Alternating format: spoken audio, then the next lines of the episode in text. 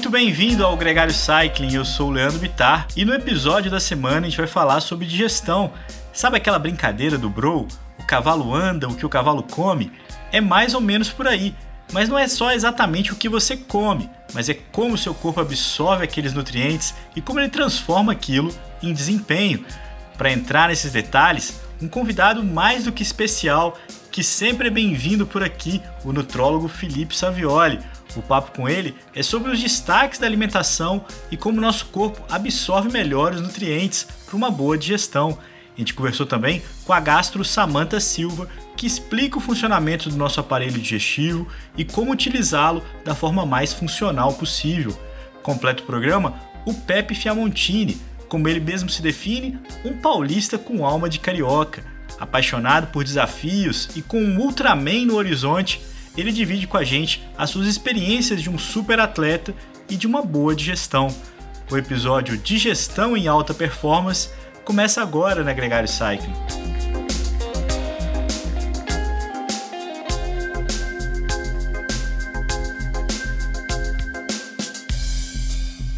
O Gregário Cycling Podcast é apresentado por Ciclorotas SP CCR, um projeto feito por ciclistas para ciclistas. Jungle e Ultra Coffee, a combinação que eleva sua performance. Plant Power, perform your best. Ciclovia do Rio Pinheiros, a ciclovia que revoluciona o jeito de pedalar em São Paulo. Saiba mais sobre nossos parceiros na descrição deste podcast.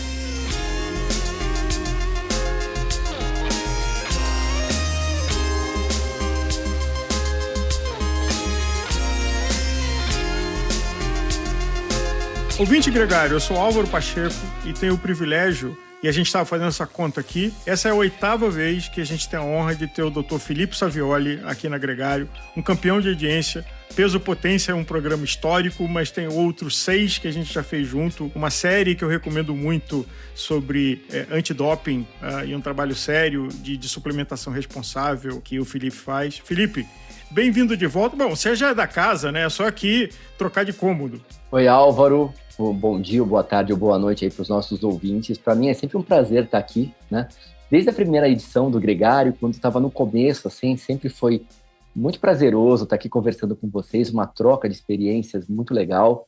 E hoje a gente vai falar de um tema muito importante aí para o atleta de endurance, porque eu acredito que grande parte dos ouvintes, alguma vez, já deve ter passado por uma situação de estar num treino, numa prova, e ter uma situação gastrointestinal aí adversa. A gente está falando de digestão alta performance e eu lembro de uma experiência que eu tive, de um privilégio de estar com uma equipe Pro Tour, o Tour, e aquela cena clássica deles pegando uma balança durante a refeição para pesar o prato. E eu achei que fosse para comer pouco, mas não, é para comer mais. É de que, naturalmente, eles não teriam apetite e vontade de comer a quantidade de de, de, alimento e suplemento que teriam. Só que a gente conversando e construindo esse programa, para isso, o sistema digestivo e o intestino tem que ser treinado junto, porque não está acostumado a esse volume. Qual é a referência que você tem é, desse tipo de coisa do sistema digestivo alta performance? É exatamente isso que você falou, Álvaro.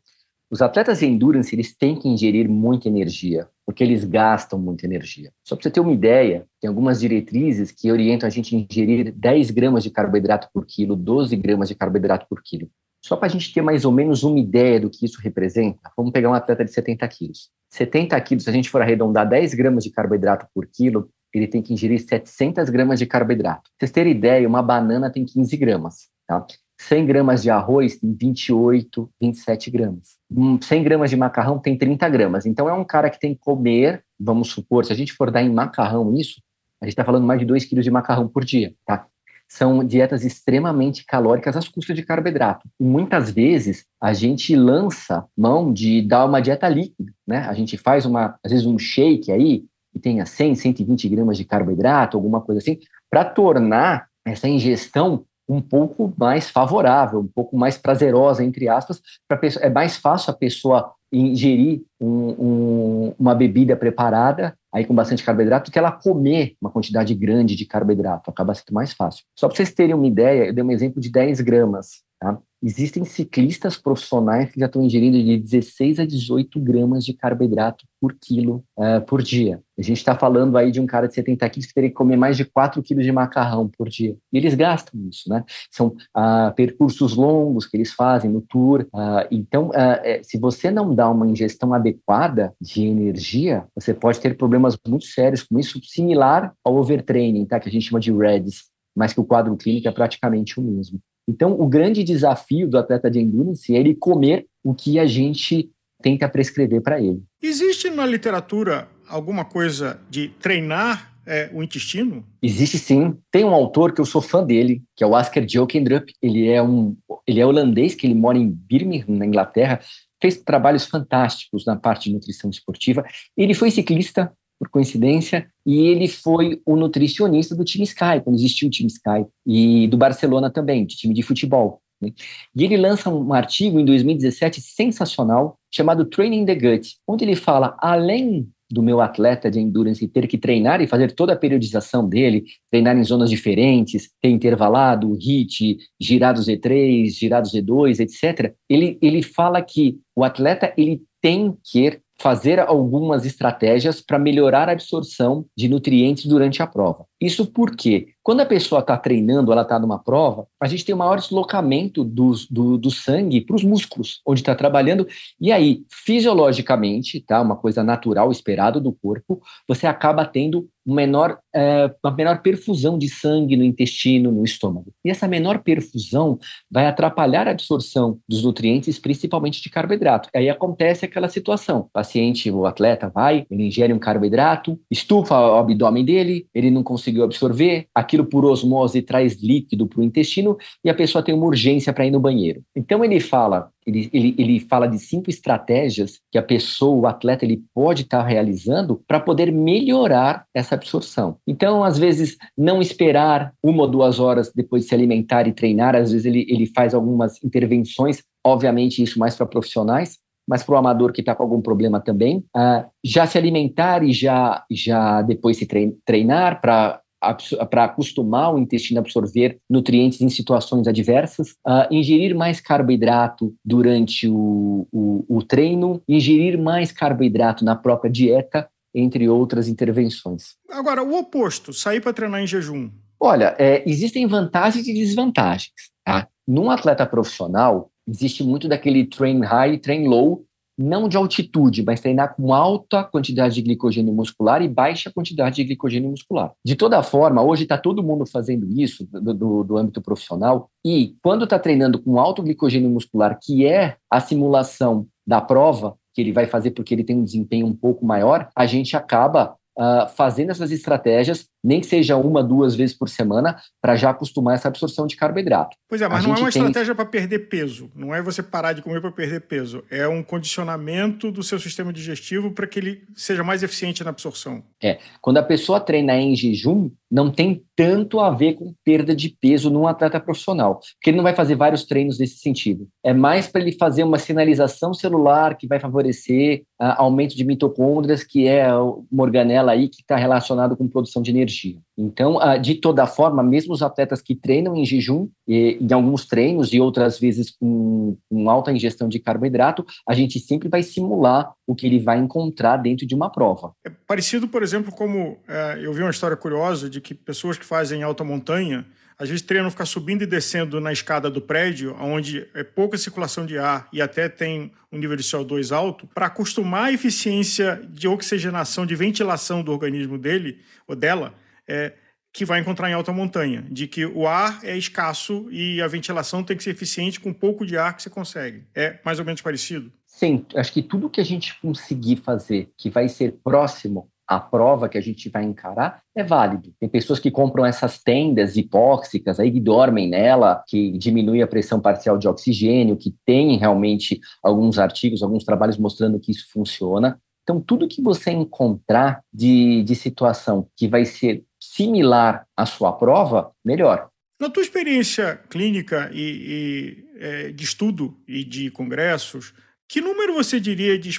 atletas de endurance que um dia é, tiveram um problema é, de desconforto gástrico, de que o sistema digestivo não estava em alta performance e isso eventualmente comprometeu a prova, o desafio que esse ou essa atleta tinha. Tem alguns artigos mostrando que de 70 a 90% dos atletas de endurance já sentiram pelo menos um episódio, já tiveram um episódio de desconforto gastrointestinal que atrapalharam a performance durante a prova. Tá? Então a gente não está falando só de uma situação de que, pô, eu estou correndo, eu estou pedalando ou estou nadando e está desconfortável. Estou falando de uma situação que pode gerar uma perda de desempenho. E eu vou te dar um exemplo muito grande. Eu estou treinando, eu estou treinando, estou acompanhando uma atleta profissional uh, do triatlo, lá ganhou challenge ano passado, ganhou duas provas importantes esse ano. E a gente, na primeira prova que ela ganhou, eu dei 90 gramas de carboidrato por hora para ela. Ela foi super bem. Teve uma segunda prova que eu dei as mesmas 90 gramas. Ela passou mal sentiu desconfortável. Aí na outra prova eu baixei para 70 gramas de carboidrato. Aí ela foi bem. Aí a gente voltou de novo para 90 gramas de carboidrato na outra prova e ela foi bem também. Então, assim, cada dia é uma história também. A gente às vezes tá, tá acompanhando de perto, tá fazendo teste para ver o quanto que o meu atleta ele consegue absorver de carboidratos e às vezes um dia não estava legal. Cada dia é um dia, né? A gente refere muito... cansaço... É... Sono, estresse uh, etc., pode interferir. Né? A gente tem que ficar muito de perto do atleta, a gente está falando agora em âmbito profissional, para saber uma, uma, uma situação segura onde eu posso estar dando de carboidrato para ele, para que isso não atrapalhe a prova. E você deu um ótimo exemplo de que você, como médico da nutrição, tem que olhar o aspecto nutricional e de que suplementação alguém que está fazendo uma maratona, é, um gran fundo, um iron, coisas maiores, mas a equação de não só o que está entrando, mas também como isso vai ser absorvido, porque é o objetivo final de chegar esse suplemento para o organismo, para os músculos, uh, para a circulação, para permitir essa performance. Como é que é o que, que você aprendeu? Vamos aí por partes.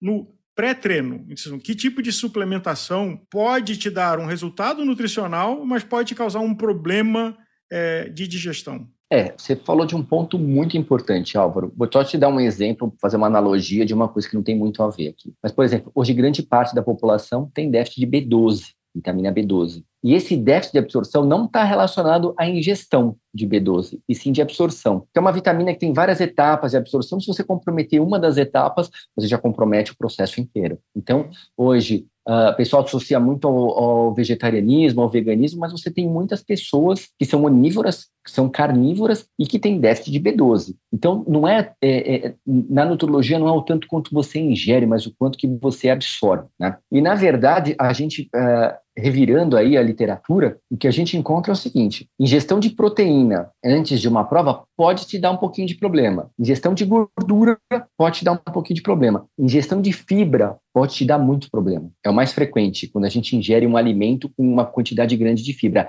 O que sobrou nessa história? Sobrou carboidratos. Eu tenho carboidratos de alta fermentação e baixa fermentação. Os carboidratos de alta fermentação também podem causar algum desconforto gastrointestinal. Então, uh, normalmente, num atleta que tem um intestino, um estômago um pouco mais sensível, normalmente antes de uma prova, eu só entro com carboidrato de baixa fermentação, para não correr o risco. E isso é muito individual, isso não é um quadro que cabe nenhuma comparação. Cada um tem um tipo de tolerância e sensibilidade do seu aparelho digestivo. Exatamente. E, e assim, isso está muito relacionado também com a microbiota intestinal, com as bactérias que a gente tem no intestino. Tá? A gente sabe, nos estudos que estão saindo, que a pior microbiota intestinal que tem é do atleta de endurance. Por quê? Porque ela sofre bastante com essa escassez de sangue durante períodos prolongados. E existem outras situações, existe uma doença, na verdade, que é muito prevalente na população, chamada SIBO. Tá? Essa, esse SIBO é, seria um aumento de bactérias anaeróbias no intestino delgado, onde propicia fermentação. Se propicia fermentação, gera gases, aumenta o trânsito gastrointestinal, aumenta a, pode predispor a uma situação de urgência para evacuar, entendeu? Então a gente sempre faz um teste, quando possível, no atleta para saber se ele tem essa situação. Isso é muito comum dentro da, da população e pouco diagnosticado, tá? Então é, é muito individual isso. Tem atletas que vão bater um shake aí com com proteína, com gordura, vai até algumas frutas que têm uma quantidade maior de fibra e vão fazer a prova sem problema nenhum. E tem outros que são mais sensíveis que você colocando um pouquinho mais de proteína, às vezes, que às, vezes a gente costuma é, prescrever isso durante uma prova, pode gerar um desconforto, né? Fora alguns suplementos que podem estar relacionados com essa situação também, que normalmente as pessoas ingerem uma quantidade um pouco maior na prova. Pois é, então vamos falar durante a prova. O que a, a experiência mostra que deve ser usado com cuidado durante a prova, como suplementação? É, no aspecto que isso pode causar uma irritação é, digestiva. Primeira coisa, fibra sempre evitar. Alimentos que têm alta quantidade de fibra, tá? Normalmente, os suplementos que já vêm energéticos de carboidrato, como, por exemplo, destrose, maltodextrina, ribose, oximase, palatinose, eles têm uma quantidade baixíssima ou ausente de fibra, né? O problema é quando a pessoa decide, por exemplo, ingerir um, um alimento que tem uma quantidade alta de fibras, como, por exemplo, ah, vou comer um, um carboidrato, uma raiz, um tubérculo durante a prova, que é muito comum. As pessoas às vezes gostam de comer batata, que não tem tanto tanta fibra, mas às vezes podem ingerir um, um pedaço de mandioca durante a prova. E aí isso pode ser um problema, dependendo de cada pessoa. E de, como suplemento, uh, alguma outra coisa do que deve ser olhada com cuidado uh, durante a prova? É, normalmente os suplementos estimulantes e termogênicos, eles costumam aumentar o trânsito gastrointestinal. Então, por tipo exemplo, cafeína. Cafeína. Cafeína, além de aumentar a diurese, a vontade de urinar, ele aumenta o peristaltismo. O que é o peristaltismo? Peristaltismo são as contrações que a gente tem em todo, todo o tubo digestivo, esôfago, estômago, intestino, é, para empurrar o alimento cada vez mais para baixo, a gente pode uhum. falar assim. E, por exemplo, a, a cafeína, ela aumenta o peristaltismo, tá? Então ela pode ter uma vontade mais rápida, de, ou, ou, surgir a vontade de ir no banheiro durante uma prova, dependendo da quantidade de cafeína que você ingeriu e dependendo se essa pessoa tem uma suscetibilidade para isso ou não. Outras situações, outros é, estimulantes termogênicos que estão relacionados com o aumento do trânsito gastrointestinal é extrato de chá verde, que tem alguns uh, termogênicos, tá? É, é, a famosa epigalocatequina galato, que é a substância da, do, do, chá verde, que é uma catequina. Às vezes, os derivados da pimenta, né? A, o, a capsaicina e o capsiate, tá? Que são termogênicos também, podem estar relacionados com essa situação de aumentar o trânsito gastrointestinal e, e, gerar um problema. E a gente tem que tomar muito cuidado com isso, porque, na verdade, o, o que pode acontecer é que esses atletas normalmente ingerem uma quantidade um pouco maior de estimulantes antes da prova, e aí, às vezes, a, a, toda aquela quantidade X que ele estava acostumado a ingerir durante os treinos, que ele aumentou mais 20%, mais 30%, uh, ah, pode representar um problema para ele durante a prova. Falando do depois, porque alguém fez um, um evento é, que levou o seu corpo ao estresse, seja nível amador ou seja nível profissional, é, olímpico, elite, e o depois da prova. Então, você estressou o sistema digestivo. Que tipo de nutrição e suplementação ajuda ao, ao sistema digestivo desestressar e se recuperar? E não estamos falando de, de suplementação só do ponto de vista nutricional, mas sim que tipo de suplemento ajuda esse processo de é, acalmar o sistema digestivo para você voltar à sua rotina? Se a gente fosse pensar na musculatura, a gente ia falar de 1 a 1,2 grama de carboidrato de alto índice glicêmico e de 0,3 a 0,4 gramas de proteína de alta absorção. E são esses suplementos recovery, que são da parte muscular. Da parte gastrointestinal é mais simples, tem que ter uma hidratação adequada. Tá? O que vai ajudar a normalizar aquela situação isquêmica, aquela situação que teve uma diminuição de perfusão de sangue no intestino durante a atividade física e que ela vai voltar gradativamente ao normal quando eu parar essa atividade, é que eu tenho uma hidratação adequada, consequentemente eu tenho uma volemia, que é a quantidade de água no sangue adequada, e aí eu consigo fazer uma perfusão, uma distribuição de sangue mais adequada para tirar um pouquinho daquele processo inflamatório que teve no intestino, que normalmente não costuma ser muito grande, acaba sendo uma coisa mais fisiológica, mas que em algumas pessoas, associado a uma, uma série de outros fatores, pode contribuir para um problema gastrointestinal. Então, depois da prova, ingestão de água, ingestão de isotônico, vai avaliando pela cor da urina. A sua cor da urina ela tem que estar numa coloração esverdeada, acinzentada, parecido com suco de limão. Tá amarelada? Ingere mais água, ingere mais isotônico. Tá transparente? Para de tomar água, que você pode hiperidratar e que também não é não é uma situação que não possa trazer algum tipo de risco. Tá? Então, fica adequado com a cor da urina. Agora, nessa jornada toda, o, o, exagero na suplementação, e eu acho que já teve um caso que era meio o mito de vitamina C, de que tinha que tomar muita vitamina C, e quando a ciência foi provando, eu já tinha provado antes, mas não estava na lenda, de que era um desperdício, porque você só estava trafegando vitamina C pelo organismo e porque a capacidade de absorção é ilimitada. Então, ah, seria uma boa orientação de que exagerar no suplemento não necessariamente vai te trazer mais performance? Não, com certeza. Aliás, é exagerar na, no consumo de carboidratos durante a prova pode com certeza vai te gerar um problema gastrointestinal, tá?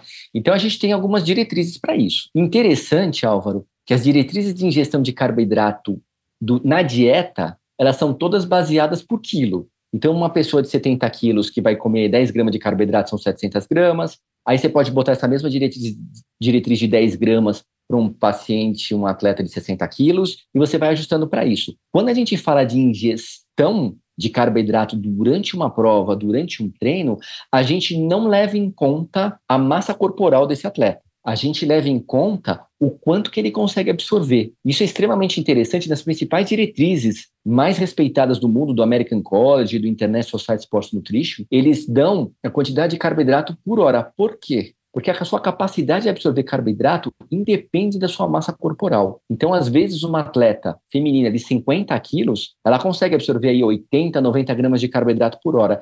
E, às vezes, um, atleta de 75 quilos, masculino, às vezes tem dificuldade de absorver isso, tá?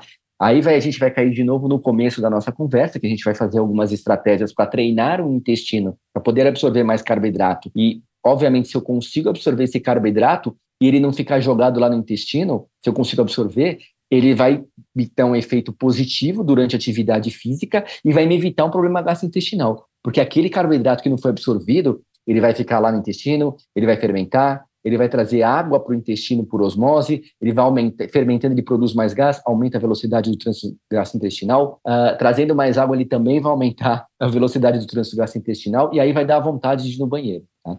Então, a gente padroniza muito em quantidades de gramas que a pessoa consegue absorver. Já tem relatos de casos aí de 120 gramas por hora, tá?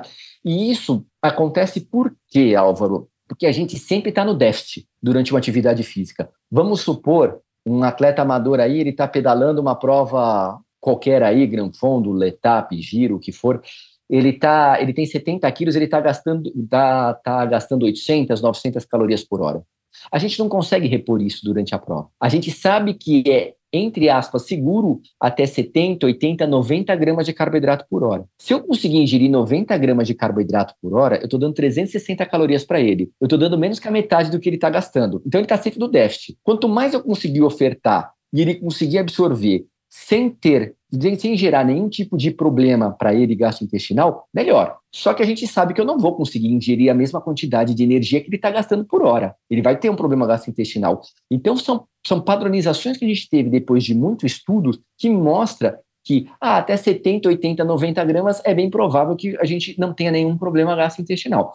Mas aí a gente vai voltar de novo na parte da individualidade. Agora, pelo que você está falando, então, precisa ter consciência de quem está em alta performance, isso não é o caso de um amador esforçado, de ter uma estratégia de treinar, assim como treina o seu sistema cardio, o seu sistema é, aeróbico, uh, treinar também o sistema digestivo, treinar também o alongamento dos músculos. Então, assim, é mais uma dimensão que tem que ser considerada e é considerada por quem está na alta performance de, no, no conjunto de, de treinos e de planilhas a serem observados?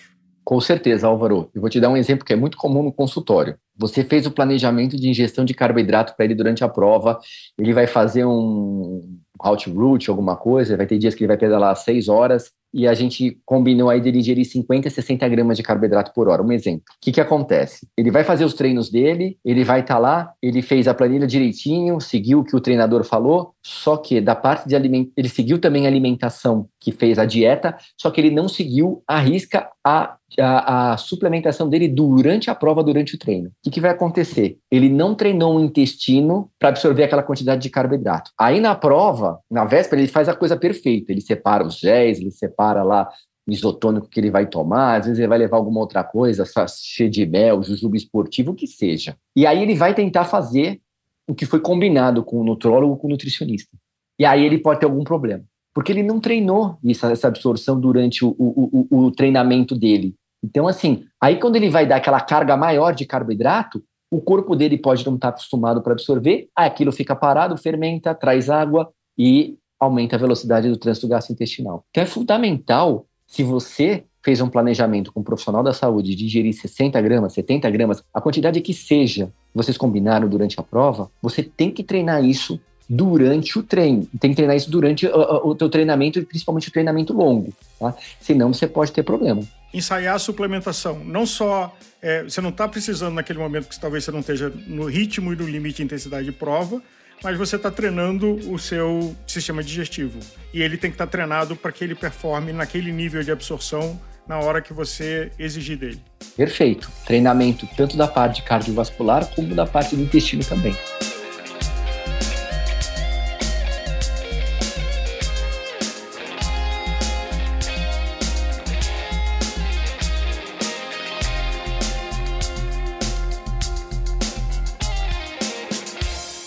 Conheça os produtos Gregário, itens de qualidade com a nossa identidade. A caramanhola preferida do pelotão com a nossa cara. Conheça a Fly Elite, edição especial Gregário. O link está na descrição desse podcast.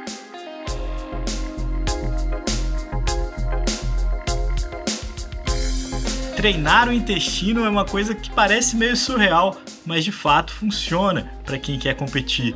Agora a gente segue o programa ouvindo a Samantha Silva, ela é gastro e também nutróloga, explica pra gente como funciona o aparelho digestivo.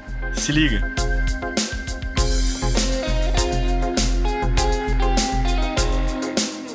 Samanta, muito bem-vinda ao Gregário Cycling. É um grande prazer ter sua companhia nesse podcast. Obrigada, eu que agradeço demais o convite de vocês, uma grande oportunidade.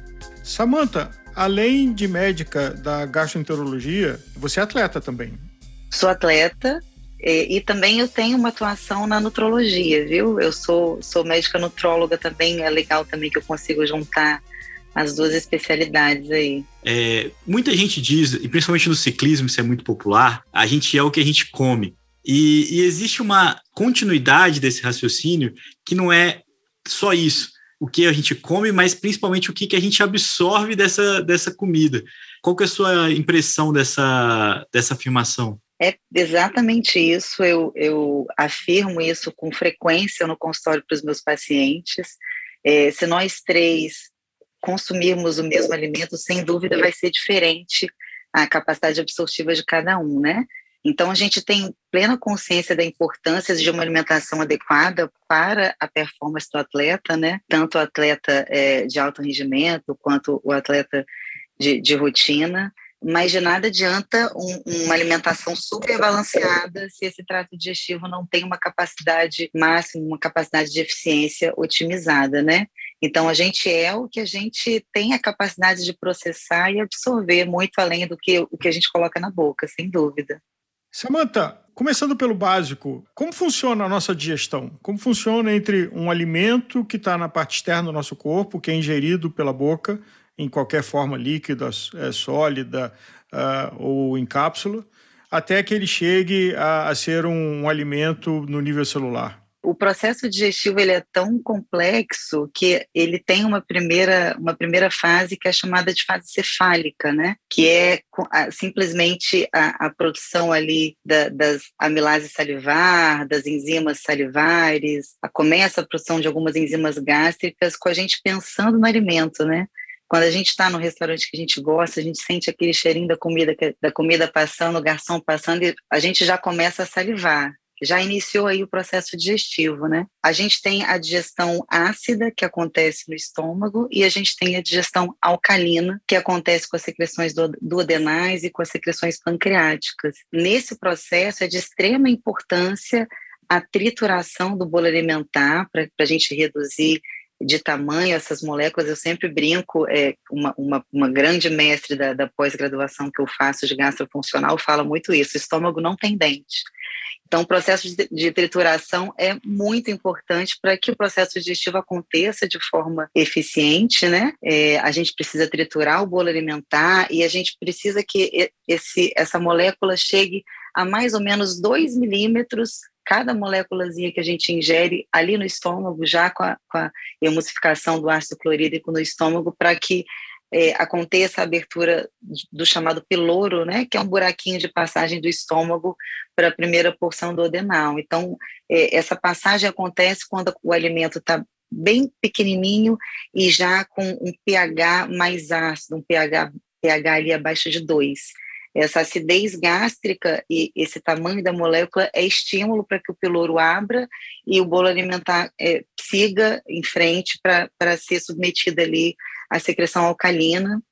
E a gente começa com as secreções duodenais, as secreções pancreáticas, os sais biliares, para a emulsificação da gordura e a, a, absorção de nutrientes, em sua maioria, acontece no intestino delgado, né? É na chamada borda em escova do intestino fino, que é um intestino que pode ter aí entre 4 a 10 metros de comprimento. Se a gente esticar esse intestino, a gente tem superfície de absorção de 250 metros quadrados. Nossa. É, a gente tem a, a, as macromoléculas, carboidrato, proteína e gordura, hidrossolúveis e lipossolúveis, né? As hidrossolúveis, aquelas, aquelas solúveis em água, a gente fala com relação a carboidrato e as proteínas. Carboidratos e proteínas, elas são absorvidas principalmente ali na, nessas microvelocidades, né, criptas e microvelocidades, esses 250 metros quadrados que eu me referi, a depender muito da, da, da, saúde dessa membrana intestinal, do equilíbrio microbiano dessa membrana intestinal. É, a gente tem ali é, um ecossistema muito muito complexo, múltiplas, múltiplos germes vivendo ali, né, de forma comensal, e a produção de múltiplos metabólitos que estão diretamente associados à saúde do hospedeiro, no caso a gente, né? Então, é, além do, do, da capacidade da, da ação de absorção de nutrientes, esse intestino delgado ele tem grande impacto e grande associação com o nosso metabolismo como um todo e no desenvolvimento de saúde ou doença, né? E aí a gente, quando a gente fala de, de carboidratos e proteínas, são absorvidas principalmente no intestino fino. Terminou o intestino fino, a gente começa com a produção do bolo fecal ali no intestino grosso. Né? O intestino grosso tem absorção apenas de, de água mesmo. E as gorduras, elas são absorvidas também no intestino, um pouco mais proximal, digamos assim, e aí envolve principalmente os sais biliares e as secreções pancreáticas no, no processo de absorção das gorduras, né? Mas, a, sem dúvida, a, a, a, minha grande paixão com relação ao intestino é o, o quão ele tem de função para além da absorção de nutrientes, né? E quais são? Sistema imunológico, é, o trato intestinal tem uma ação imune super importante, é um dos maiores órgãos imunes. A gente tem o intestino como um órgão endócrino, é, a gente tem o intestino também com ação neurológica muito importante, a produção de dos chamados neurotransmissores, é, em sua maioria, é feita no intestino, a depender ali da população de bactérias intestinais e da saúde desse hospedeiro, né? Então, a produção de dopamina, a produção de serotonina, a produção da fenilalanina, que vira hormônio tiroidiano, né, que vira tirosina, tudo isso acontece é, em grande parte no intestino, né? Então, o intestino é um órgão neurohormonal enorme, de muita importância. Tudo isso motivado pela alimentação, pela, pela, pela que, pelo que você ingere e pela forma como você ingere é, essas substâncias todas. Também, também. Quando a gente fala de treino, a atividade física aeróbica, principalmente, ela tem uma capacidade de, de alterar e aumentar a diversidade da, dessa microbiota intestinal, né? Ela aumenta a diversidade da microbiota intestinal e ela aumenta a quantidade das bactérias boas, as bactérias associadas a, a metabólitos é, que, que aumentam a nossa saúde controlam a inflamação, né? a gente tem um estudo mostrando que a atividade aeróbica independente da dieta está associada à, redução de, de, peso no obeso, no diabético e numa modulação de microbiota intestinal, né? É, essa mudança de microbiota intestinal parece ter uma importância é, de forma isolada para a perda de peso e para o controle de diabetes, independente da mudança da alimentação quando esse paciente volta a ter uma, um sedentarismo, a gente retrocede pra, com, com, a microbiota intestinal que ele tinha antes e a gente tem um aumento de, de peso, né? Eu não sei se vocês já ouviram falar no transplante fecal. Não, não. Transplante, transplante fecal já é uma realidade em alguns países, né? É, tem sido cada vez mais estudado por por conta da, da importância que, que essa, esse tema está tomando aí, né, da microbiota intestinal, mas fato é que a gente já tem múltiplos estudos não realizados em humanos ainda, mas que a gente pega a, as fezes de um ratinho gordinho e coloca no magro e o magro engorda. Pega as fezes do ratinho magrinho, coloca no, no ratinho gordo e o gordo emagrece. Então, a microbiota intestinal por si só ela está muito associada ao nosso metabolismo ali e ao desenvolvimento de doenças metabólicas, ao controle de doenças metabólicas ou ao maior risco de desenvolvimento de doenças metabólicas. Aí você perguntou se é só alimentação, né? Se principalmente alimentação e forma de se alimentar. Não, atividade física tem grande impacto nesse processo. E quando a gente fala da atividade física no atleta de alta performance, Infelizmente, isso não é, não é desse jeito. A gente já tem alterações opostas, na verdade. O atleta de alta performance é um cara que está o tempo inteiro, continuamente, né, todos os dias, sobre um estresse é, fisiológico grande, né? não tem tanto descanso. O atleta de alta performance tem uma duração de treino maior, uma intensidade de treino maior, esse cara é um cara que merece mais atenção, esse cara é um cara que tem maior risco de ruptura da, da, da integridade de membrana intestinal. Então, o, o, atleta de alta performance é um atleta que merece ainda mais cuidado e, e um programa ainda, ainda melhor para a gente desviar aí desses, desses possíveis efeitos intestinais, e aí entra muita suplementação associada à alimentação, ao descanso, à hidratação, enfim. E que práticas é, o nosso ouvinte pode ter para ter uma boa digestão? Porque um é o, a, qualidade e a seleção do alimento que você ingere, né? Eu trabalho do nutricionista, do nutrólogo, profissional da saúde. Agora, o seu trabalho, o seu foco, o seu estudo é o que, que cada um de nós pode fazer para que a sua digestão funcione da melhor forma possível, ou até uma digestão de alta performance. A gente fala de alta performance muscular, alta performance uh, pulmonar, de postura, mental, mas uhum. a, a, digestiva, para que o nível de absorção seja maximizado uh, em função dos alimentos que cada um está escolhendo ingerir. Perfeito. Uma das coisas que tem muita associação com, com com ao impacto do processo digestivo num atleta de alta performance, é esse estresse contínuo estimula de forma um pouco mais contínua, um pouco mais duradoura, o sistema nervoso simpático. É, o sistema nervoso responsável por todo o funcionamento do processo digestivo é o sistema nervoso parasimpático, é o nosso décimo par craniano, que é o nervo vago. Então, quando a gente tem muito estímulo do simpático, naturalmente o parasimpático está inibido e está funcionando com o freio de mão puxado, digamos assim. Então, uhum. uma das coisas para se fazer, para a gente otimizar esse processo digestivo que tem extrema importância, é a meditação. A meditação já tem também é, artigos e comprovação científica é, de qualidade robusta do quanto a meditação traz de volta ali o eixo, o funcionamento desse trato digestivo, controlando ali esse estímulo simpático, né? É, você vê que com certeza isso não é só no atleta de alta performance, pelo contrário, é muito mais comum que nós da vida cotidiana, com nosso estresse de trabalho e tudo mais, também tenhamos esse impacto aí de, de saúde digestiva, né?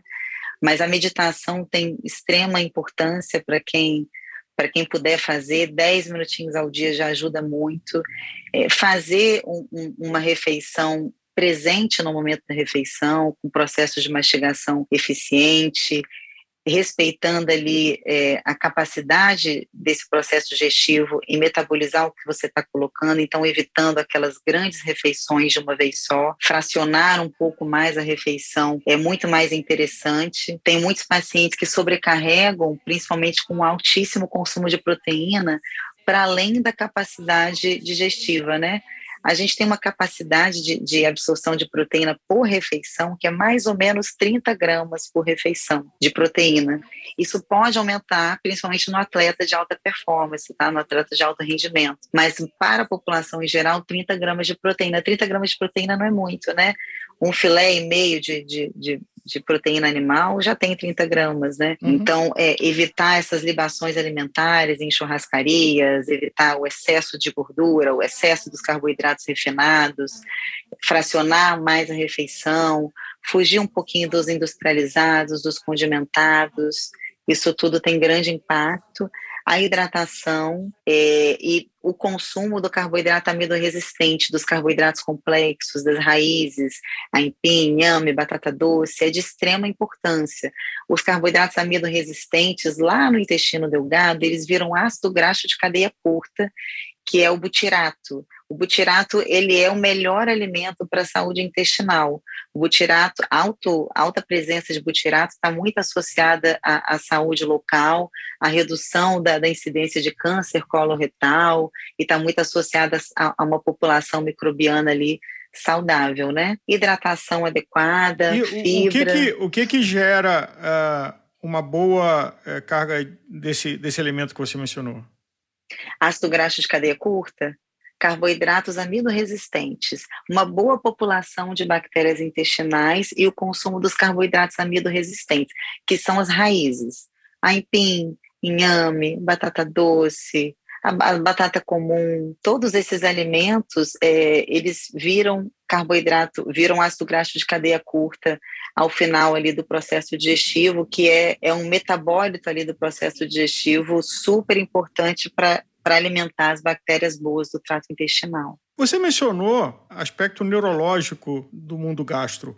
E nos Estados Unidos existe o termo do gut feeling, o, o sentimento do estômago. Tem uhum. alguma conexão ou comprovação científica de que o nosso estômago tem uma inteligência, ou seja, alguma reação gástrica que a gente sente nos dá sinais de algum tipo de comportamento que a gente deve evitar ou aprovar? tem total relação. Existe um, um eixo intestino-cérebro já bem estabelecido e já é, aceito, né, da, do ponto de vista científico. Eu tive a oportunidade de fazer a minha, a minha monografia da nutrologia sobre o eixo intestino, microbiota, intestino-cérebro e associação com doenças degenerativas, né? Então, a gente tem é, alguns hormônios neuroendócrinos produzidos no intestino que podem estar associados a, a uma maior plasticidade cerebral ou a desenvolvimento de, de, doenças degenerativas como Alzheimer, como autismo. Então já é já é uma via de, de, de estudo que vem sendo desenvolvida aí como uma possível intervenção aí é, adicional às terapêuticas já estabelecidas para essas doenças degenerativas, né, é, o resgate dessa saúde intestinal. E isso, quando a gente fala trazendo aqui para o nosso debate de performance e intestino, existe muita relação também de, de alteração do eixo intestino-cérebro quando a gente fala no overtraining, né? Então, aquele atleta com excesso de, de atividade, com pouco descanso, ele tem uma ruptura desse eixo intestino-cérebro e ele começa a, a ele tem uma alteração do sistema dopaminérgico, principalmente, e a gente começa a ter o surgimento de fadiga e queda de performance nesse, nesse atleta. Né? Sinais de, de depressão, sinais de ansiedade, também tem algum gatilho do sistema digestivo? É, total. A gente não consegue entender o que, que veio primeiro, o ovo ou a galinha, porque é, as emoções têm, têm muita, muito impacto na saúde digestiva, mas o contrário também é verdade, né? Então, o, um paciente com desequilíbrio de microbiota, com falta de saúde intestinal, né, com ruptura dessa membrana intestinal, é um, um, um paciente com, com mais propensão a desenvolvimento de doenças psiquiátricas, né, de insônia, de depressão, mas o contrário também é verdade. É, isso, ao que tudo indica, principalmente por conta da produção de neurotransmissores ali a nível intestinal, né? Mas existe o impacto nesse eixo e esse, esse eixo ele é bidirecional. O, o, que a gente sente impacta na, na saúde e, e no processo digestivo e a forma como acontece o processo digestivo impacta também na saúde mental. O termo enfesado, inclusive, vem, vem daí, né? Vocês já devem ter escutado isso, né? Nunca tinha feito é. associação. Já, já. É, o termo enfesado vem daí. Geralmente aquela, aquela pessoa que está muito tempo sem conseguir evacuar fica mal-humorado, fica irritado, porque está cheio de fezes, aumenta ali a, a translocação bacteriana, aumenta a produção de citocinas inflamatórias, isso altera o eixo intestino-cérebro, o paciente fica mais irritado, né? E aí a gente entra nesse ciclo vicioso. É a principal forma de, de, de atuação, do meu ponto de vista, para a gente melhorar é, diversos, diversos, diversas queixas do processo digestivo é a gente resgatar esse eixo microbiota intestino-cérebro e aí, sem dúvida, de suma importância, eu volto a citar a meditação. Samanta, a gente vive um problema é, que é crescente, que é a sanfona da balança. É onde a gente ganha peso e depois corre para perder peso rápido, aí ganha peso. Essa, essa mudança de dieta e com o objetivo de perdas rápidas de peso, às vezes usando medicamentos, e volta e meia aparece um na moda, o que, que isso afeta a saúde do nosso sistema intestinal? Olha, o nosso, nosso sistema intestinal ele é capaz de, de alterar ali a capacidade de absorção do carboidrato, da gordura, da proteína, de acordo com, com a oferta, de acordo com os hábitos alimentares, sabe? Então, é, desde que, de que sejam alimentos bons, alimentos que não sejam industrializados, excesso de condimentados e tudo mais, que não haja exageros, não há grande impacto na saúde intestinal essa mudança de de alimentação, aquele paciente às vezes que faz uma low carb, de repente tem uma high carb, isso depende mais da qualidade do alimento do que da, da, dos macronutrientes escolhidos, né? É uma, uma coisa que, que, que sempre é, é mais comum nesse paciente com rápido ganho de peso e rápido emagrecimento é a formação de cálculos em vesícula, né? É, isso sempre é uma coisa que deve ser avaliada e que a gente vê muito no paciente pós-bariátrico, pela perda rápida de peso, às vezes um reganho de peso, a gente tem essa formação, é, uma maior propensão de formação em, em cálculo, de cálculo de vesícula. Samanta, falando de suplementação em geral, a gente ouve falar às vezes que a, a glutamina tem um papel importante para o nosso sistema digestivo. Eu poderia falar um pouco sobre isso? Com certeza, foi bom você, você ter falado, falado disso. É, a glutamina tem suma importância, principalmente para os atletas de alta performance. A ação da glutamina, é, muito se fala sobre a glutamina e imunidade, né? Isso vem da importância de uma integridade intestinal para que a gente tenha um sistema imunológico efetivo e a glutamina ela entra reforçando as chamadas tight junctions. Imagina que são é, super bonder, colinhas entre uma célula e outra no intestino, mantendo esse intestino permeável, né? Então a, a glutamina está muito associada à recuperação da integridade membrana intestinal e ajuda demais a, a, a controlar o impacto negativo do sistema imunológico desse atleta. Então é um caso de um suplemento que tem um, um efeito no aparelho digestivo, não é só no, do ponto de vista energético, performance, aumento de massa ou endurance, resiliência. Aparelho digestivo, sem dúvida. E isso vai ter impacto em tudo que você falou, né? Melhorando a saúde intestinal, vai ter impacto de performance, de, de, de resistência, de tempo de recuperação. Saúde intestinal é, se a gente parar para pensar, ela está envolvida em, to, em, todos esses processos. A gente vê comprovação científica da glutamina com relação a reforço das tight junctions. Então, é, recupera a integridade de membrana intestinal. Bom, acho que Leandro e eu e nossos ouvintes é, entendemos de que, apesar da gente não dar bola e talvez seja uma especialidade que só vai se prestar atenção quando tem um problema, mas é, um bom uso vai fazer com que a nossa digestão possa performar melhor e o que a gente ingere de alimento, o que a gente busca de saúde aconteça de forma mais consistente. Perfeito. É, os atletas de, de, de, exercício aeróbio, os atletas é, medianos como nós, né, que não são atletas de alta performance, tem uma, uma maior diversidade de microbiota intestinal, isso traz uma maior biogênese mitocondrial, ou seja, maior, maior número de mitocôndrias propriamente dita mitocôndria é igual a energia, mais energia, melhor performance, né? Então acho que é isso que, que os ouvintes querem no final das contas e a gente precisa realmente de alguns mecanismos ali para cuidar um pouco mais de cautela do atleta de alta performance para desviar ali da, da, dos efeitos opostos que muitas vezes podem acontecer.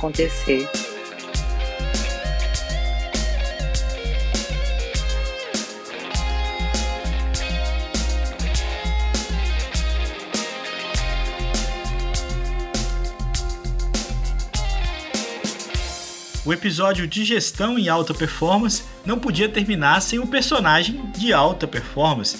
Conheça a história do Pepe Fiamontini, um paulista radicado no Rio de Janeiro que se prepara para o seu primeiro Ultraman.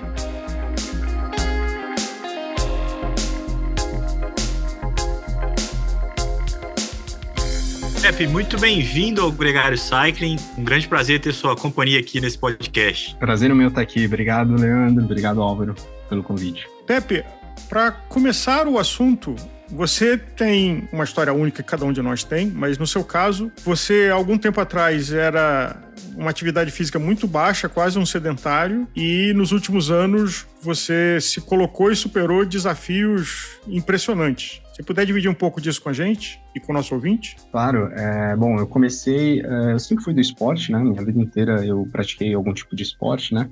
E há mais ou menos uns nove anos eu me mudei para o Rio de Janeiro, a convite do meu trabalho. E a partir daí eu ganhei, ou assim, eu consigo falar que eu ganhei o mundo aqui, né? Né? porque é, eu saí de São Paulo, uma cidade onde o desenvolvimento esportivo não é tão favorável, para uma cidade que tem mar, que tem montanha, que tem, é, tem dá para você surfar, dá para você mergulhar, dá para você escalar, dá para você fazer trilha, dá para você pedalar, dá para você fazer um, inúmeras coisas, né? E aí, quando eu me mudei para cá, é, eu fiz o curso de paraquedismo, fiz curso de mergulho, fiz curso de escalada, e aí comecei a desbravar realmente o rio, né? E todo o potencial esportivo que ele tem para oferecer, né? É, e aí, recentemente, no meio da pandemia, no começo, eu tive que voltar para São Paulo para cuidar da minha mãe, que era grupo de risco, é, e aí eu me vi de novo enclausurado dentro de um apartamento sem fazer absolutamente nada. E ainda com a pressão social, né? A pressão pandêmica de não poder sair de casa para viajar, para praticar esporte, né? E aí foi quando, é, depois de um certo período, que já estava é, um pouco aliviado as restrições da pandemia, eu me inscrevi para um Ironman, porque eu falei, cara, não é possível, não deve ser tão difícil, e toda aquela vontade que eu estava acumulando dentro de casa de querer praticar esporte, é, combinou de eu querer me inscrever no Ironman e me dedicar a isso full time é, no, no ano seguinte, né? Eu me inscrevi em outubro e a prova era em maio, então tinha mais ou menos oito meses para treinar para o Ironman Full, é, saindo do zero, saindo da, do sedentarismo dentro de casa. Você nunca tinha feito Iron?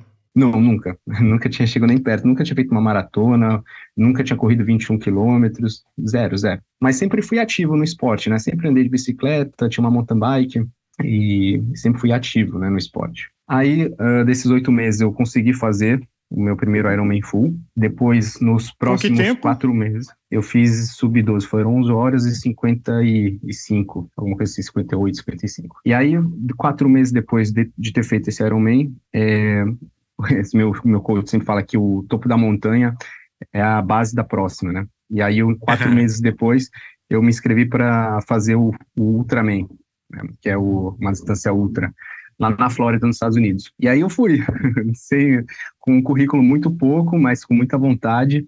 É, fui fazer um Ultraman lá no, nos Estados Unidos. São lá a prova é dividida em três dias, né? Primeiro dia você nada 10 quilômetros, o segundo e ainda, ainda no primeiro dia você pedala 160. O segundo dia você só pedala 250 e no quarto, no terceiro dia você corre 84. Então é, somando aí, são três dias de prova e um desafio tanto para quem nunca tinha praticado muito exercício de, de endurance. Pepe, é, e ouvinte, se você está cansado só de ouvir ele falar, tem coisa ainda vindo. No Rio de Janeiro, você resolveu sair para dar uma nadada no Leme e fez uma distância grande. Exatamente. Eu, quando me mudei para o Rio de Janeiro, sempre ouvi as pessoas falando do Leme ao Pontal, uma grande travessia, né? E aí eu falei, cara, um dia eu vou fazer isso daí. Um clássico do Tim Maia, para quem não conhece, recomendo. E aí, é, eu estava indo, eu estava trabalhando aqui no Rio de Janeiro, numa agência de marketing, e aí, indo trabalhar, eu acabei é, sofrendo acidente de bicicleta. E aí, quando eu me machuquei, eu fiquei, tive que operar, coloquei um parafuso no punho e me vi de novo, esse ano ainda, parado da, dos exercícios físicos, né? Aí eu falei, bom, o que, que eu vou fazer agora, né? Com a mão parada, engessada, sem poder treinar, né? Não pode nadar porque não pode abrir o ponto, é, não pode se esforçar porque não pode cair, colocar a mão no chão, nem andar de bicicleta. Aí eu comecei a correr, depois que já tinha tirado o ponto, só que eu corri tanto que machuquei meu joelho. A vontade foi muito maior do que a capacidade física. E aí, eu com o joelho machucado, fiquei bom da mão. E aí, falei, agora eu vou nadar. E aí, eu falei, essa é a oportunidade que eu tinha, né? O destino me trouxe até aqui, agora eu vou, vou abraçar e treinar para fazer o Olympo Pontal. Aí eu mandei mensagem pro meu treinador e falei, a gente consegue fazer isso em quanto tempo? Aí ele falou, 16 semanas. Aí eu falei, cara, quatro meses, acho que dá. e aí, mais quatro meses de treinamento afinco, saí da cama do hospital, é, que eu estava nadando muito pouco, fiquei parado aí dois meses e meio e fui fazer o Leme Pontal e acabei conseguindo fazer os 36 quilômetros do, do Leme ao Pontal em 13 horas e 7 minutos.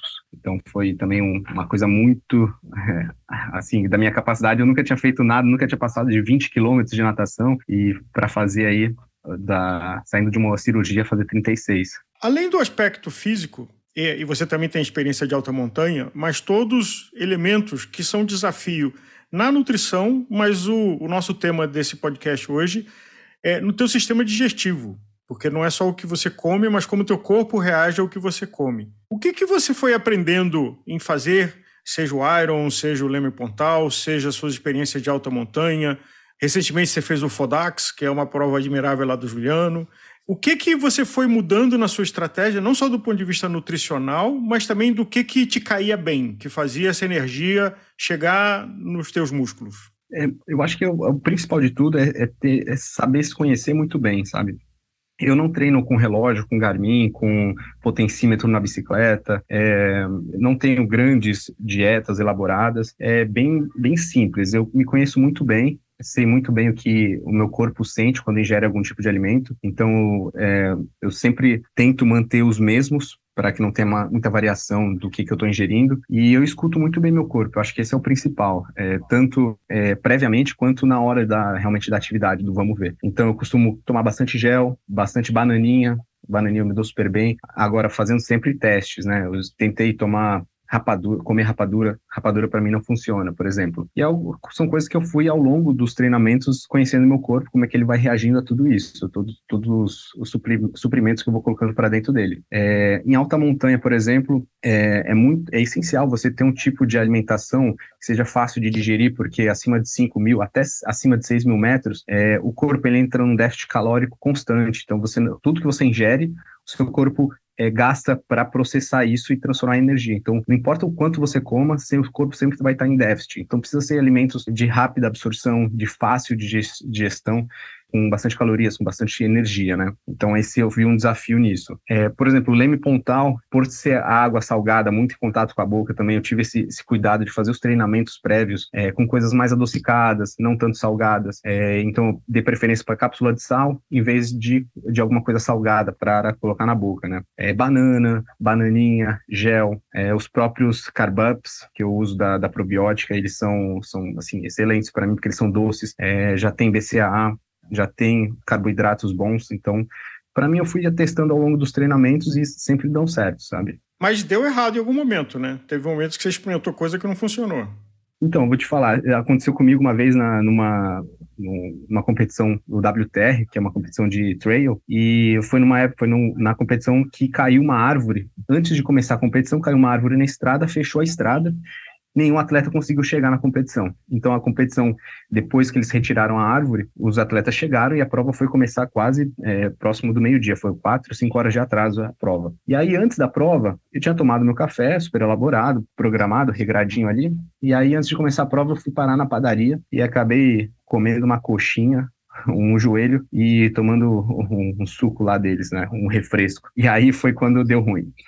no meio da prova, eu tive que parar, é, fui num cantinho, fiz meu número dois ali, perdi uns três, quatro minutos e e além de ter esse problema durante a prova, né, de estar tá sentindo dor, querer parar, né? E desidratação também, né? Isso, e desidrata, né? Então, é assim, é uma série de coisas que é, e, e, no final da prova foi a diferença que foi do, do, eu fui terceiro colocado, foi do segundo colocado, foi esse, essa pausa para ir no banheiro. E como você prepara? Porque tem que preparar o teu sistema digestivo para o pré-prova, o intra você está falando, e o pós-prova também, porque você ficar 13 horas na água, é, alta montanha, um iron, você está levando o teu organismo num ponto de estresse e você é, claramente não faz isso a passeio, você faz isso de uma forma estruturada, séria, querendo fazer tempo. O, teu corpo, como é que você prepara, do ponto de vista digestivo, o teu corpo antes de um evento desse? Hoje já é meio padrão é, que, eu, que eu faço, né, antes de provas e competições e até os desafios, né? É, basicamente, é, na, não gosto de gordura e coisas que são demoradas para digerir, isso eu evito deixa o corpo mais leve possível. Então faz aquele carbo load três dias antes, muito carboidrato antes. É, durante a prova normal, o, eu não sinto necessidade de a, coisas além do, do carboidrato, de carb-ups, é, de coisas que me dão energia. É, e tento sempre conciliar com alguma coisa de proteína. Por exemplo, um, um 4.1, um recovery no final, que acabam, acabam entrando melhor no organismo do que umas coisas mais pesadas, tá? É, evito também uh, folhas vegetais, leguminosas, assim, que elas acabam criando um, o bolo intestinal e pode ter algum problema durante a prova. Então, eu acabo evitando isso, mas eu sou bem tranquilo. Eu, geralmente, eu já me alimento muito bem. Então, tenho uma alimentação muito balanceada, muito regrada. Tanto que, para fazer o leme pontal, em dois meses, eu tive que engordar 8 quilos para ter uma capa de gordura suficiente e, e, ajudar um pouco na flutuabilidade, né? Porque 13 horas com uma água de 23 graus, é, eu poderia sentir e ser um problema de hipotermia e ter que parar a, a prova. E depois do, do dia 24 de outubro, que foi a data do Leme Pontal, eu tive que emagrecer 7 quilos para fazer o Fodax Man. Ou seja, tive que perder tudo, 7 quilos em um mês, para chegar bem, desempenhar bem na corrida, desempenhar bem na bike com potência, porque uma pessoa mais pesada tem mais dificuldade de correr, né? Agora, você falou de uma etapa que acho que para mim e para vários ouvintes é fácil, que é ganhar peso. Isso aí é só dar uma chutada no balde. O problema é ganhar peso com qualidade. A, a outra etapa que é mais desafiadora, quando você acabou o, o Lemel Pontal, você precisava perder 7 quilos, mas manter uma estrutura de força para fazer o Fodax, que também não é um passeio na orla da praia. Como é que foi isso do ponto de vista do, do teu organismo, de você perder peso mas manter força e energia? Quando eu estava treinando para o Leme Pontal, é, todo meu treinamento foi basicamente membros superiores, então estava nadando muito, fazendo muita musculação é, para ombro, costas, core, é, braço, né, peito. Então eu estava estruturando muito a parte de cima do meu corpo, né? E porque eu estava focando na natação. E aí, e focando na natação e ganhando peso, e ganhando peso até um pouco ruim, porque é difícil você ganhar massa suficiente para evitar um pouco do, da, da transferência de temperatura, né, das calorias do ambiente para o seu corpo. Então eu tive que engordar um pouco ruim também. E aí depois que eu passou lá em Pontal, é completamente o contrário, é perder peso. Eu deixei de fazer completamente exercício para a parte de cima, dei foco na parte de baixo, então muito agachamento, muita perna, e aí eu, eu perdi tanto músculo da parte de cima quanto é, gordura. Então emagreci nesses dois quesitos, esses 7 quilos. E é engraçado que o corpo, como ele, ele reage a tudo isso, né? Porque dois meses seguidos só comendo besteira, é muito pizza todo dia, eu tinha que chutar o balde todo dia, tinha que comer uma coisa ruim. E muita massa, muita pizza, de vez em quando hambúrguer. E, é, e de um dia para o outro, eu tive que regular e fazer uma, quase uma cetogênica inteira, mantendo o nível de treinamento e aumentando comendo salada, alface e, e, proteína. E aí isso começa a mexer no corpo, é, porque começa a reduzir o índice de gordura, o índice de massa corporal, começa a desempenhar melhor, só que a cabeça é, começa a, a, querer sentir falta, né? Porque ele começa a queimar a gordura e você sente falta realmente do, do, do açúcar, né? Do, dos compostos de, é, do, do, carboidrato ali na, presente na corrente sanguínea, né? Então isso começa a afetar até um pouco na cabeça, muito mais do que no corpo, no estômago, por exemplo. Essa foi uma grande diferença. Seu corpo, tá, seu cérebro estava te, te dando saudade da, da, das guloseimas. Exato. É. Dependência química mesmo, né? Dependência química, total. Foi total, total. Eu me sentia, às vezes, é, eu acabava de almoçar, estava satisfeito, eu comi um balde de salada inteiro, é, e meu corpo falava, Pepe, você precisa colocar energia para dentro, energia para dentro. você tá queimando o seu corpo, a gordura do seu corpo, sabe? E ficava assim, ficava assim, caramba, eu preciso comer alguma coisa. Preciso... Aí ficava beliscando uma coisinha ali, uma coisinha aqui, mas pelo nível de treinamento que eu tava, eu podia comer tudo que eu ia, ia, ia, ia acabar emagrecendo. Mas eu queria emagrecer rápido, então ah, o radical foi o necessário. Quando você fala volume de treino, quantas horas por semana entre o Leme Pontal e Fodax? Uh, Leme Pontal estava nadando todos os dias, é, cerca de três horas por dia, mais academia, liberação, fisioterapia. É, Para o Fodax, eu já mantive o ritmo de treino que eu, eu vinha antes da, de fazer a cirurgia, de operar, que era treinar das três da manhã até umas nove de bike, de terça, quinta e domingo. De segunda, quarta e sexta, continuei na natação, aí fazia natação e corrida além da musculação, né? Mantendo liberação miofascial, mantendo fisioterapia, fortalecimento. Só fazendo uma, uma, um ajuste aqui, existe o Fodax, que é uma prova de bicicleta, que é um evento de bicicleta, e existe o Fodaxman, que é um triatlon de, de, aventura, de aventura, assim, de um, um extremo, né? Um triatlon mais é difícil. A gente está falando aqui do triatlon, né? Do, do, do evento Fodaxman. Ou você fez os dois, porque também não custa nada. eu fiz o full. existe o Fodax é, Solo Ponto .5, que é a metade, seria o half dele. E o Fodax é, Full, né, que é o Extreme Triathlon, né? E acabei é, classificando em segundo lugar no Fodax Man, fui, e agora estou classificado para Noruega, no Mundial na Noruega em agosto de 2023.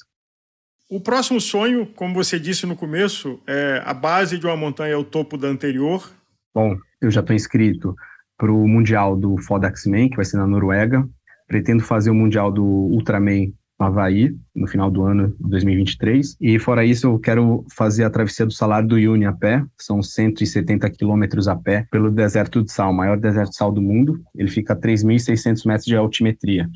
Essa, por exemplo, é uma que para o sistema digestivo é uma pancada, porque você está em altitude, em condição de baixa umidade, é, variação de temperatura brutal. Isso é, é, o grande desafio da alta montanha. Como é que você consegue pegar alimentos é, fáceis de digerir, de alta capacidade de proporcionar energia, juntar os dois e colocar dentro do organismo? E tem alguns estudos que a partir dos 5 mil metros começa a ter a zona de equilíbrio. Então, a gente está a nível do mar, a gente tem uma absorção. Se a gente come um pão de 100 calorias, a gente vai conseguir absorver 95 calorias desse pão. É, e transformar em energia, porque 5 calorias vão ser da parte da nossa respiração, que vai estar processando no nosso intestino, que vai estar digerindo o nosso estômago. Então a gente consegue absorver 95. À medida que a gente vai subindo de altitude, chegando em altimetrias mais altas, é, a taxa de absorção do nosso organismo, a gente começa a queimar mais calorias para conseguir manter nosso corpo em estado normal. Então, essas 100 calorias que a gente come no, a nível do mar, se a gente comer a 5 mil metros, a gente vai conseguir absorver muito menos e transformar isso em energia para os músculos muito menos. Então, a gente assim, ter uma ideia, a gente consegue metade, a gente vai tirar para nossa sobrevivência, para o nosso intestino digerir aquilo, e a outra metade vai transformar em energia. Então, quanto mais a gente sobe, mais difícil fica a nossa, nossa absorção de energia para transformar as calorias em energia. Até que chega a zona da morte, que é tudo que você ingere, você queima para se manter vivo. Então você acaba queimando seu corpo, seu corpo a partir desse ponto se degrada. Na, quando a gente fala de alta montanha e altitude acima de 3.500,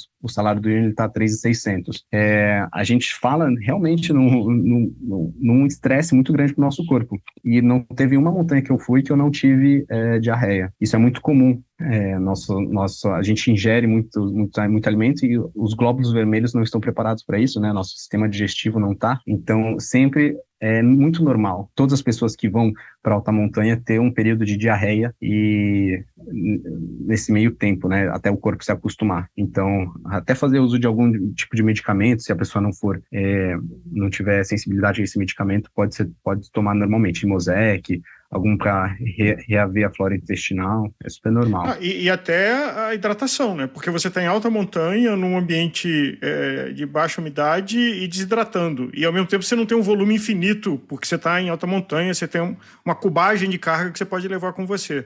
É, como é que resolve essa, essa equação do ponto de vista de hidratação? É, para você ter noção, a nível do mar, é, o, a gente é acostumado a tomar dois litros de água por dia, né? O padrão. Ah, eu tô aqui, eu moro aqui, dois litros de água seria o, o, o, o suficiente para você se manter por dia. a cada mil metros que você sobe, você tem que ingerir mais um litro, um litro de água. Então, se você está a 4 mil metros, você ingere 4 litros de água, mais os dois que normalmente você estaria a nível do mar. Então, você tem que ingerir 6 litros de água por dia. É, então, se pensar numa montanha de 6.500 metros, você tem que ingerir, no mínimo, 8 litros de água se você estiver em estado de repouso, porque é um, mil, um, um litro a cada mil metros, mais dois a nível do mar. Só que você sua, então você acaba ingerindo muito mais. Então seu sistema digestivo é muito cobrado, sabe? Tanto em líquidos quanto na absorção de, de alimentos sólidos. Então, mas a, a, solução, porque não basta você derreter neve e beber neve derretida, né? Porque do ponto de vista nutricional não é um, um bom líquido, certo? Uhum, exatamente, eles não têm, não têm nutrientes, não têm minerais, né? É, então, é, se você derreter neve, e tomar, é capaz que você tenha diarreia também. Então, em alta montanha, a gente costuma colocar um chá, um sachê de chá, para adicionar esses nutrientes, esses minerais essenciais que toda água tem. Então é a neve derretida com um suplemento, com chá, com algum suplemento para os minerais que não estão nessa água derretida da neve. Exato. É, se você tomar ela pura, pura, pura, ela não vai fazer bem para você, não. Que louco, cara. Que, que curiosidade de entender a, as demandas de, uma, de um esporte extremo, né? Porque você fala com uma simplicidade e, e parece que a gente está ouvindo uma coisa simples, mas é ultra complexo essas decisões e, e a forma como é, se descobre isso, né? Como é que se estrutura um, esse nível de, de preparação.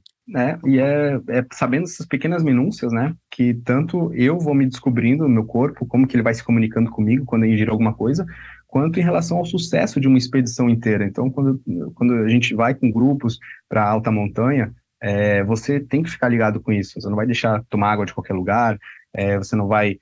É, você sabe responder a uma pergunta quando alguém fala, Pepe, estou com uma dor no estômago, que é uma coisa completamente normal, sabe? Tenho dor de cabeça, posso tomar um ibuprofeno, posso tomar um analgésico, um Advil. Então, você saber lidar com isso e saber como que seu corpo responde com isso vai fazer o sucesso de uma expedição ou de uma prova, por exemplo, como o Fodax, como o Ultraman. Pepe, depois de cada evento desse, como é que você reorganiza o seu uh, sistema digestivo? Porque você, por exemplo, no, que você mencionou no caso da, da natação do Leme Pontal, no Fodax uh, Triatlo, uh, você está suplementando, porque precisa suplementar pela carga de energia, mas não é a sua dieta regular. Como é que você encaixa de sair da prova, descansar seu sistema digestivo e que estratégia você usa para voltar ele à rotina? Bom, primeiro eu, eu volto, uh, dependendo de, do grau de esforço de exigência do meu corpo, uh, eu sigo é um, um, padrão mais ou menos intenso dessa, desse, desse, retorno do meu intestino. Primeiro, eu sempre volto, uh, normalmente depois de um treino, de exercício, eu costumo tomar um, uma proteína isolada, é, só que com, de acordo com a necessidade do corpo, se for muito mais exigente, eu acabo preferindo um carboidrato então, vou no 4.1, vou no recovery, né, é, que tem mais carboidrato, a proporção de quatro carboidratos para um de proteína. Eu costumo ir nesse, que eu realmente, o, o músculo, ele está pedindo carboidrato, ele está pedindo, ele está exigindo aquilo, né. E depois, nas alimentações seguintes, eu vou bem leve. Então, eu não costumo fazer alimentações muito pesadas para evitar que o corpo é, desgaste mais, né, no processo digestivo, que ele já está tão, uh, com tantas avarias, né, do, do exercício. Então, por exemplo, eu fiz agora o Fodaxman, uh, minha, minha barriga durante a corrida inteira, os 46 quilômetros de corrida, ela estava dilatada, eu, que eu estava, era um calor de 40 graus, eu estava bebendo muito líquido, é, só que ao mesmo tempo que é muito líquido, eu estava gastando mais líquido do que eu conseguia absorver. Então, minha barriga, falando com o meu nutricionista depois, todos os carboidratos que eu coloquei para dentro, então era banana, era gel, era, era os, as cápsulas de BCA, cápsula de sal, era Gatorade, era Red Bull, era água. Então, todos esses foram para o meu estômago e ficaram lá é, fermentando, literalmente. Então, minha barriga ficou estufada, eu morrendo de sede, morrendo de calor, suando, e, e o corpo tinha essa dificuldade de absorver. Então eu falei para ele, e aí, o que, que faz nessa hora? Ele fala, reduz tudo que você coloca para dentro, espera seu corpo digerir e vai aliviando o calor com jogando água em você mesmo, água gelada. Na hora eu não consegui falar com ele, né? Eu só consegui falar pós, né? Então eu fiz a corrida inteira com a barriga enorme, dilatada e foi engraçado ver nos vídeos, né? Que eu fiz muito pouco xixi, super concentrado estava bebendo muita água e não estava saindo xixi, porque realmente o corpo não estava absorvendo. Então, é um grau de exigência do corpo muito grande. E aí, quando eu volto para a vida normal, eu tento voltar gradualmente. Então, o meu anseio de, é, das minhas privações de alimentação durante um mês que eu estava me FODAX, que era só comer é, folhas e proteína, eu falei, nossa, como eu gostaria de comer uma pizza, uma massa. É, eu queria comer coisas normais, né? E só que eu falei ainda, não, não dá para você voltar para uma alimentação se você não estava comendo exatamente isso um mês inteiro, né? Então eu fui regrando, fui aos poucos, é, tanto em quantidade quanto em intensidade. Então eu fui, é, voltei para as folhas, é, voltei para os carboidratos de absorção mais lenta, então os integrais, um arroz integral, massa integral. É, depois, aí comecei a colocar mais uh, peixe, e aí depois voltei para carne vermelha. Então fui aos poucos voltando para uma alimentação mais normal. Mas eu, isso é uma. demora alguns dias, quase uma semana assim, para eu voltar é, a uma alimentação que eu considero mais normal. Aliás, tem uma coisa para destacar, e quem der uma olhada no seu perfil é, nas redes sociais, né?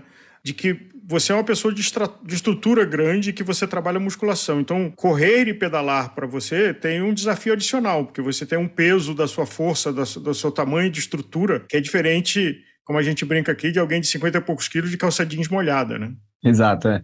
Eu, eu sempre mantive. Meu peso normal, antes de fazer exercício, era 82 quilos, que já é um peso. Ah, eu sou, eu sou pesado, né? Minha estrutura é de, é de fazer academia, fazer musculação, né? Agora, quando eu entrei pro triatlon, eu percebi que manter isso é muito impacto para o joelho, é muito impacto para as articulações inteiras, é o desgaste muscular é muito maior, então eu falei, cara, tem que ser magrinho, tem que ser mais slim, então o que, que eu posso perder aqui? Perder gordura. É, então, é, a partir desse momento, eu comecei a desempenhar melhor, tanto em, na, tanto na quantidade de lesões que eu tinha, eu já tive muitas lesões, e quanto no desempenho nos resultados do esporte, né? Qual é a tua altura, peso e percentual de gordura? Hoje eu tô com, eu tenho 1,80 de altura, é, voltando do Fodax, eu estava com 78 quilos, hoje já devo estar com uns 80, e tenho percentual de gordura pelas dobras cutâneas, eu tenho 7%. Caramba! É, um endurance de deitado na rede bebendo água de coco, você não topa, não, né? Aí, se, se for um objetivo tiver um, um porquê por trás, até topa. o desafio de tempo na rede, endurance na rede.